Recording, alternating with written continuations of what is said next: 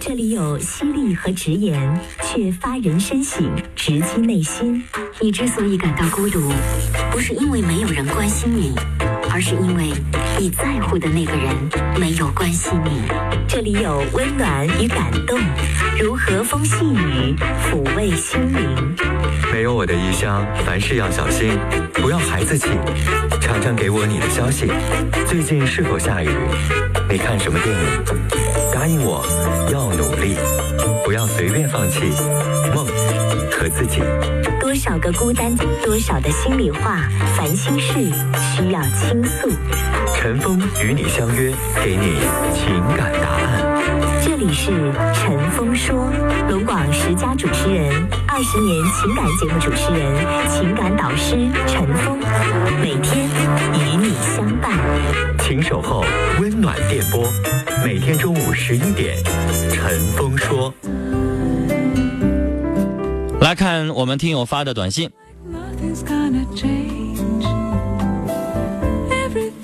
二幺五八的听众啊，他说儿子二十五，大学毕业，即将工作。他说妈妈，他说你多养了我七年。我说怎么讲？他说十八岁的孩子就应该经济独立了。我很感动。工作两年，给我拿回来十一万。并说买房子娶妻都不用你管，我真的太满足和幸福了。您看看，这才是好儿子呢，知道感恩，知道为父母往家里边去拿回钱。二幺五八的这位听众，您真的很幸福，您的儿子太懂事了。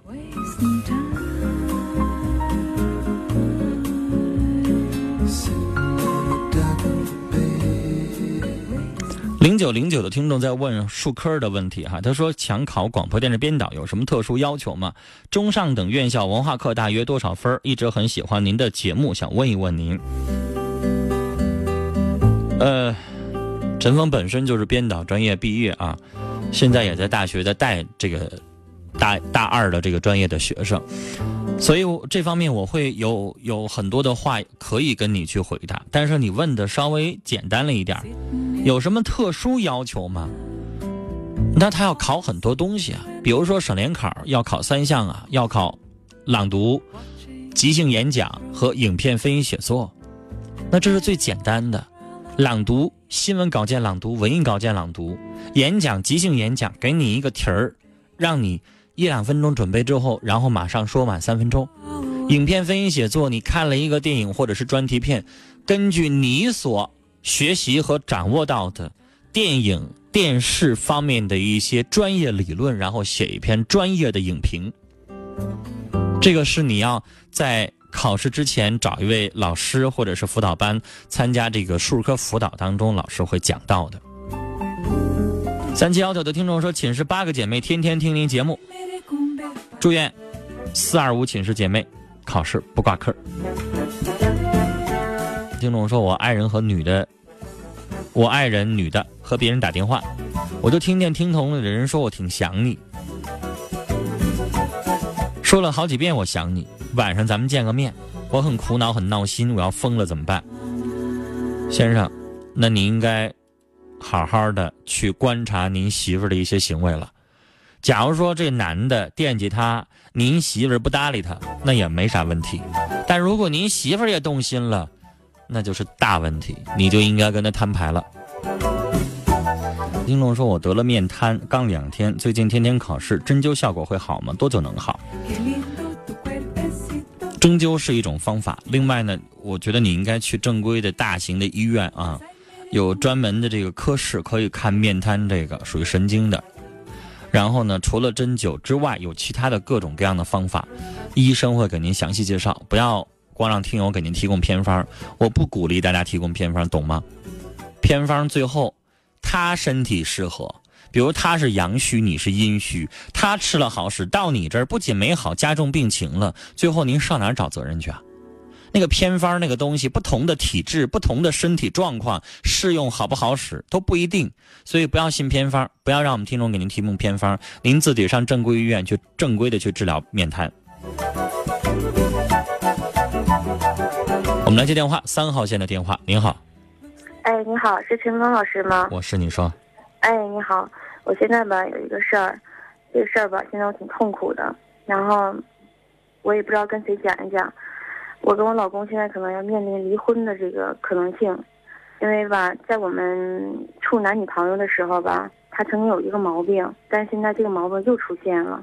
那个时候他酒后他砸过电脑，把我俩手机砸了。完了，那段时间我就想，要不就分了吧。后来想想来，感情好的离不开，我俩就又往前走了，结婚了。这才一百多天，嗯，一百多天的时候，我俩那天出去吃饭，跟他董事长，回来的时候我俩都没少喝酒，在出租车上我俩就呛了几句，呛了几句回来的时候我就刺激他了，然后他就又把家里的那个嗯电视、嗯电脑、手机，就是基本上的家用电器，除了冰箱砸不了都砸了。当时我挺害怕的，我把我妈叫过去了，叫过去以后，我妈去了以后，完了她还在砸。我妈说这不行，你俩过不了了。当时我吧也挺不理智的，他爸也去了，我想拿刀子吓唬吓唬他，这拿刀吓唬他一下子，我自己也挺后怕的，我就把刀自己给从窗户撇出去了。这两家家长不都看见这种情况了吗？你一个女孩，你拿刀吓唬人家算怎么回事啊？我其实就在厨房在那块儿摆了两下，我就不想让他再砸了。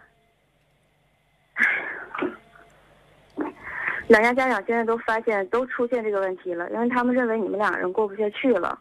你呢，男方家认为呢，女方你不应该就是不管怎么样，你不能什么就是带刀子带刃的，还是带什么利器，因为人家看着一次当百次，你明白吗？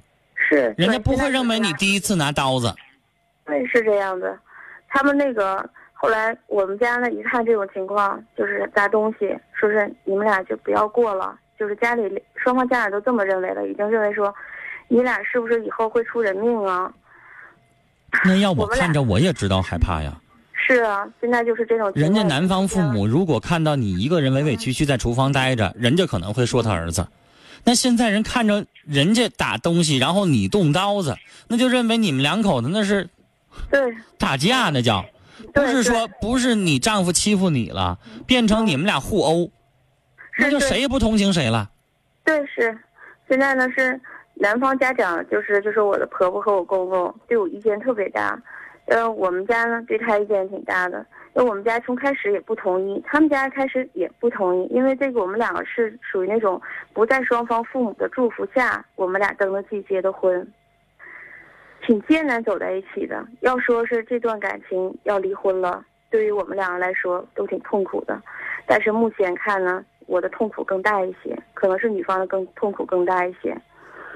我的意思就是，我现在呢跟他我俩也商量，今天白天我们俩也谈了，而且这几天的时候呢，基本上都是也没怎么太好好的过日子。我想呢，我也在犹豫，我说这个婚还是离还是不离？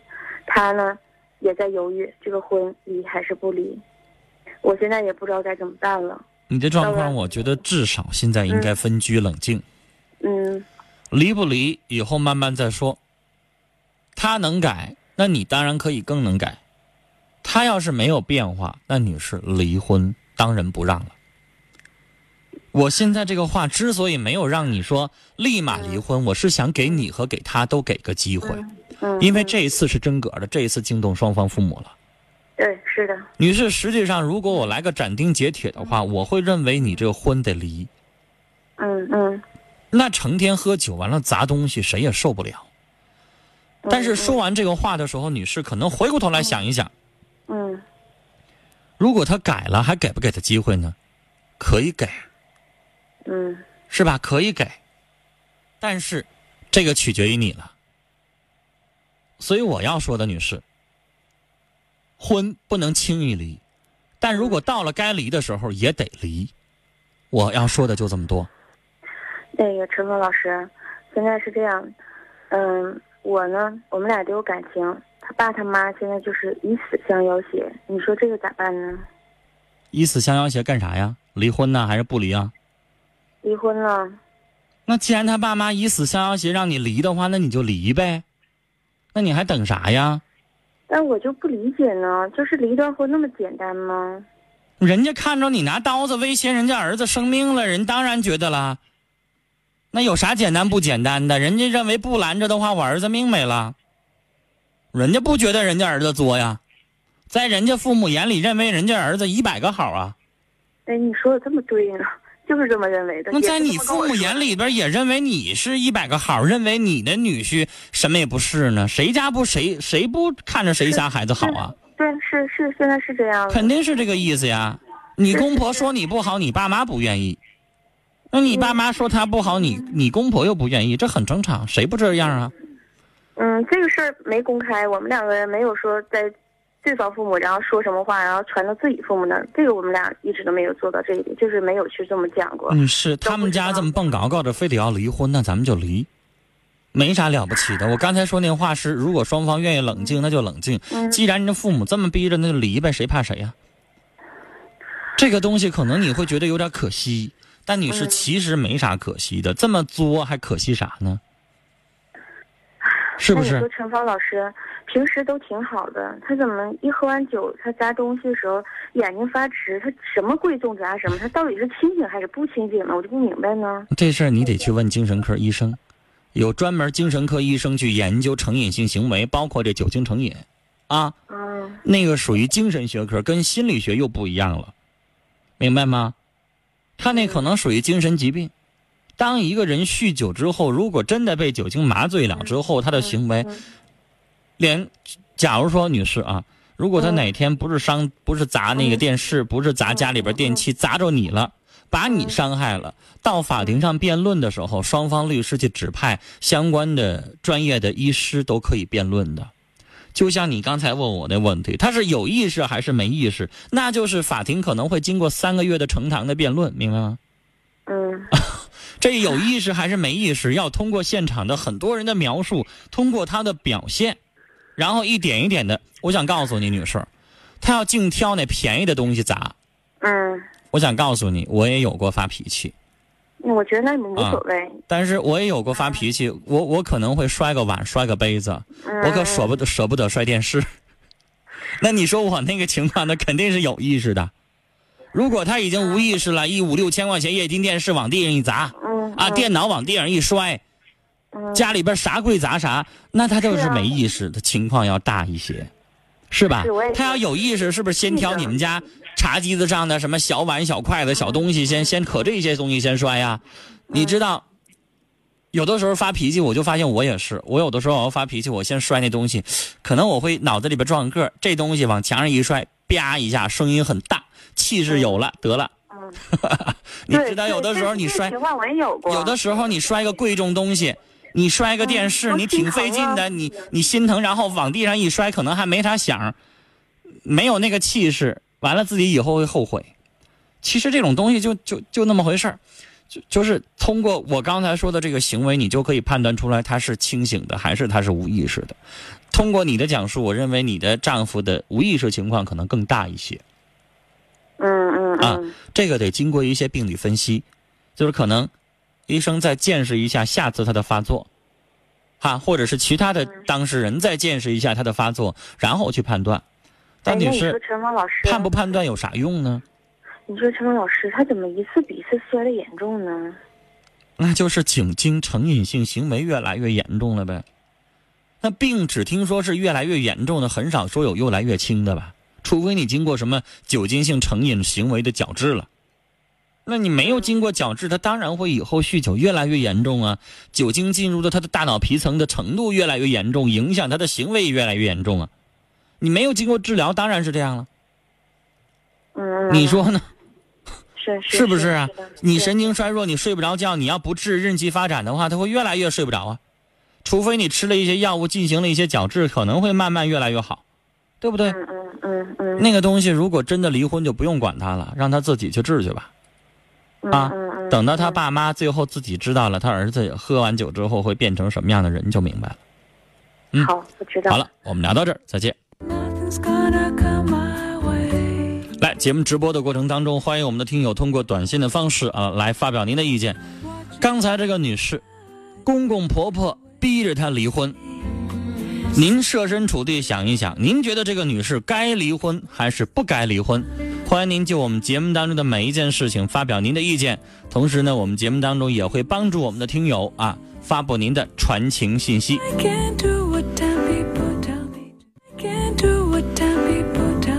接下来我们要接的是二号线这一步。您好，喂，您好，您说，哎，陈峰哥，是我吗？你说，啊，嗯，陈峰哥你好，那个我有个事儿想说一下，就是我吧，三十三岁，然后未婚，未婚，然后我呢最近就找了一个男朋友，嗯，和上一个是和前两个女士说的差不多，就是他有个有个房子，然后现在呢那个房子还就是还没下来呢，得明年能下来，然后我俩就想最近结婚，最近结婚，然后呢。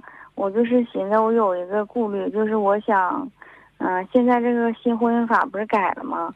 我就寻思，我应不应该和他说，就是这个房子落我俩名？凭啥落你俩名呢？人家花的钱，凭啥你就那么容易占一半呢？我嗯，就寻思，我就寻思，你说如果我俩要是结完婚以后的话，你说要是有啥矛盾啥咋的？那有矛盾离了婚，个人个人回个人家呗，凭啥你要落人房子一半呢？啊？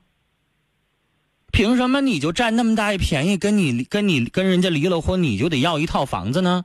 凭什么呢？就是意思我俩共同名，但是我共同名离了婚之后，一人一半五十万房子，你得二十五万吗？凭啥呀？你告诉我凭啥？那女士都抱着你这种想法，那医生我不用啥也不用干了，我结婚三回婚，我一次挣二十五万，我一年一下子七十五万，不挺好吗？我不用干活啊，我不用上班了，我还主持什么节目啊？这多发财啊！都有那么好事儿吗？你男朋友是傻子呀？他们家能同意啊？他从小没有妈，没妈你就想欺负人家、熊人家呀？